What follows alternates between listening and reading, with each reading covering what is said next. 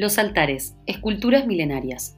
Continuamos viaje por la ruta provincial número 3 hasta el empalme con la ruta nacional 25, ya inmersos por completo en la estepa patagónica, sus alturas y colores rojizos y anaranjados camino a los altares, pueblo que conserva intactas la cultura y el arte rupestre de los pueblos originarios de la zona. El camino por el Valle de los Altares nos lleva por senderos sinuosos, rectas largas y formaciones rocosas divididas por la erosión del agua y el viento que imitan gigantescos altares al borde del río Chubut.